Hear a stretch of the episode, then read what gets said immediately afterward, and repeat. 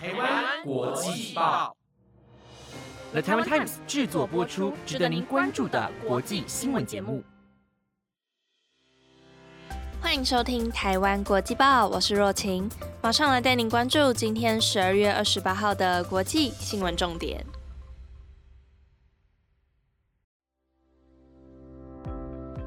各位听众朋友们，大家晚安。不知道大家圣诞节过得怎么样呢？是不是都有去外面看看圣诞树、看看电影呢？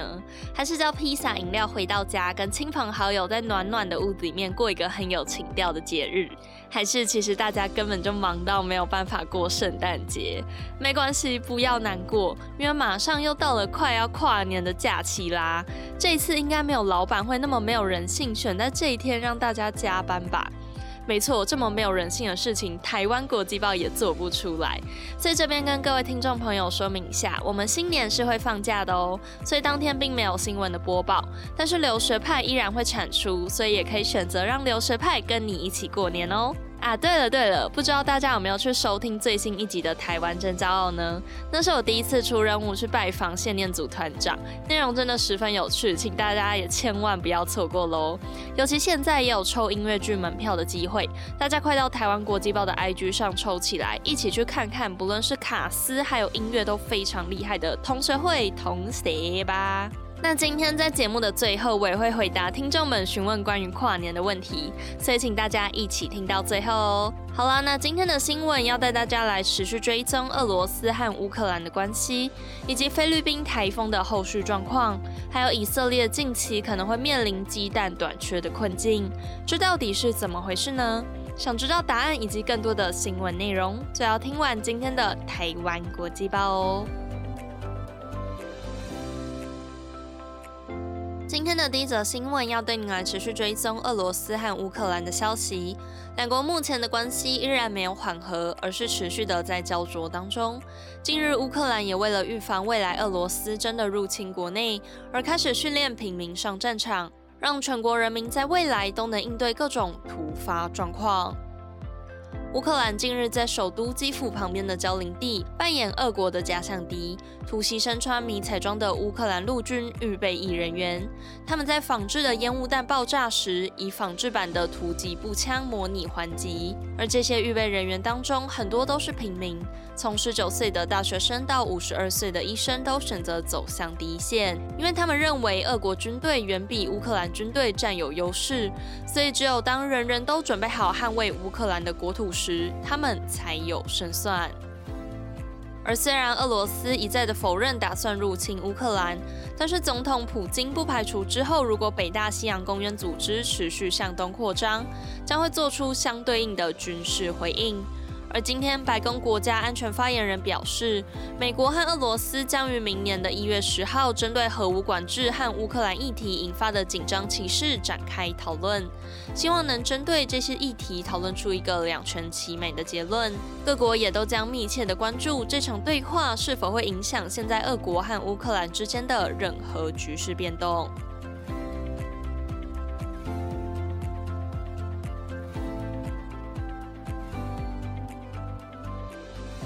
接下来要带您来持续追踪到菲律宾台风的消息。先前曾经播报过，菲律宾因为强台雷伊的侵袭，造成了许多人的死亡以及经济严重受损，也有许多人因为房屋的倒塌而正在流离失所当中。所以现在菲律宾的某地方政府决定发放房屋重建折价券，让灾民可以以优惠的价格来买到建材，尽快修复他们的家园。菲律宾在这次的强台之中所受到的损害非常严重。根据菲律宾灾难风险缩减暨管理委员会的统计数据表示，雷伊台风造成了至少一千一百四十六人受伤，三百八十九人死亡，六十四人下落不明，以及五十七万九百零六人无家可归。而房屋、基础建设、农业等经济损失合计也高达大约新台币一百二十一亿元，让菲律宾民众苦不堪言。而现在街上也充满着无家可归的人们，他们的房屋倒塌，又没有足够的钱来重建，所以现在菲律宾有些地方政府也决定要发放房屋重建折价券，居民可以用这些折价券选购建材。苏务省长贾西亚指出，省政府将设定建材供应价格的上限，并表示政府将决定每张折价券的金额，民众将可以自由选购镀锌铁、胶合板或是纤维板的厚度。希望能确保所有的居民都可以早日重建自己的家园。而菲律宾预算及管理部表示，年底将拨用大约二十三亿新台币来救援遭风灾重创的地方政府。总统杜特地也承诺，将会动用政府的所有资产来救助灾民，帮助大家能早日回到以往的生活。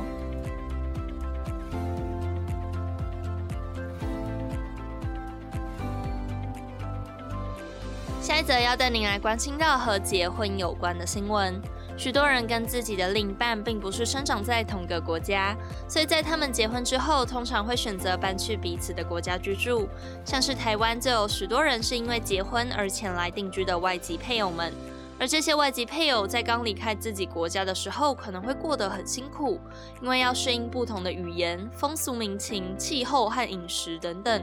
所以通常民间和政府都会给予一些帮助，像是设置课程或是给予福利等等。不过也有一些不孝分子会透过和外国人结婚而取得该国的居留证，再到那个国家从事非法的行为。所以各国也都在严防这种假借结婚之名，实际上是要进行有损国家安全的行为。而斯里兰卡近日也宣布，外籍人士若要和斯里兰卡人结婚，就必须先获得国防部的安全许可。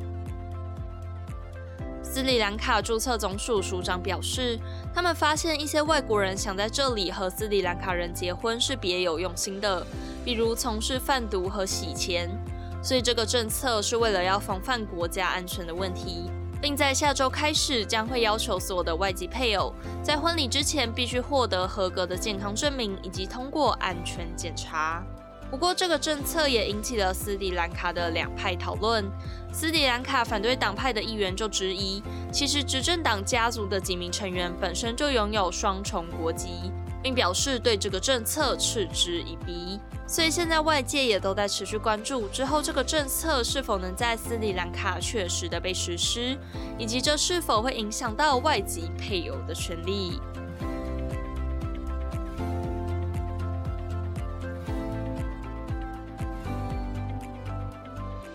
您喜欢吃鸡蛋吗？鸡蛋是很多人一天当中不可或缺的食品。许多食物里面也都会添加鸡蛋，我自己也超级喜欢。尤其看到日本人可以直接把鸡蛋打在饭上吃，不用经过任何的烹煮就能享受到最原始的风味，我就超级的羡慕。诶，那为什么要讲到这个呢？因为接下来的新闻就要来带您关心到有关鸡蛋的消息。以色列最近爆发了禽流感疫情，造成大约五千只迁徙而来的鹤死亡。而以色列当局也下令禁止游客进入一处热门的自然保护区，同时对于当地养禽业者实施预防性扑杀，这导致以色列近日可能会面临鸡蛋短缺的问题。以色列自然公园管理局资深科学家纳维指出，以色列每年都会爆发禽流感疫情，不过今年比以往更加严重。以色列环境部长丹维格也发推文表示，这是以色列历史上野生动物面临的最严重打击。丹维格表示，已经有数十万只的鸡被扑杀，而这让以色列全民都很担心，因为以色列政府也已经提出警告，表示近日鸡蛋可能会供不应求。不过，政府现在也在同时研究是否要从海外进口鸡蛋，让民众今后依然有稳定的鸡蛋来补充营养。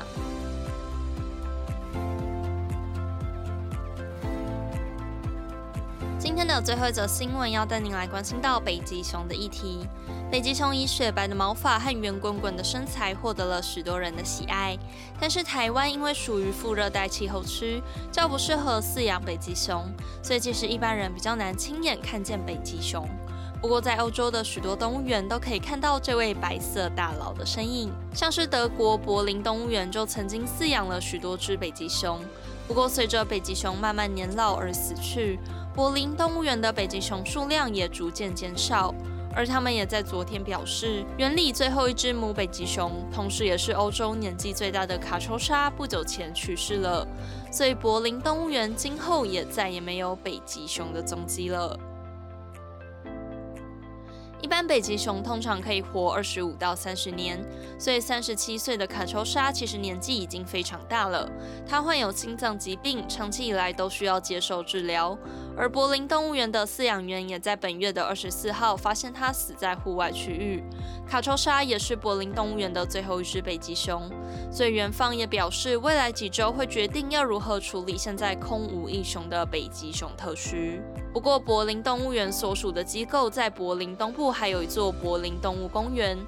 目前还有饲养两只北极熊，其中一只为两年前才刚出生的小北极熊赫塔，可爱的模样受到德国人民的爱戴。所以，如果大家今后有机会可以飞往欧洲的话，不妨可以顺便去拜访这些软萌萌的伙伴们吧。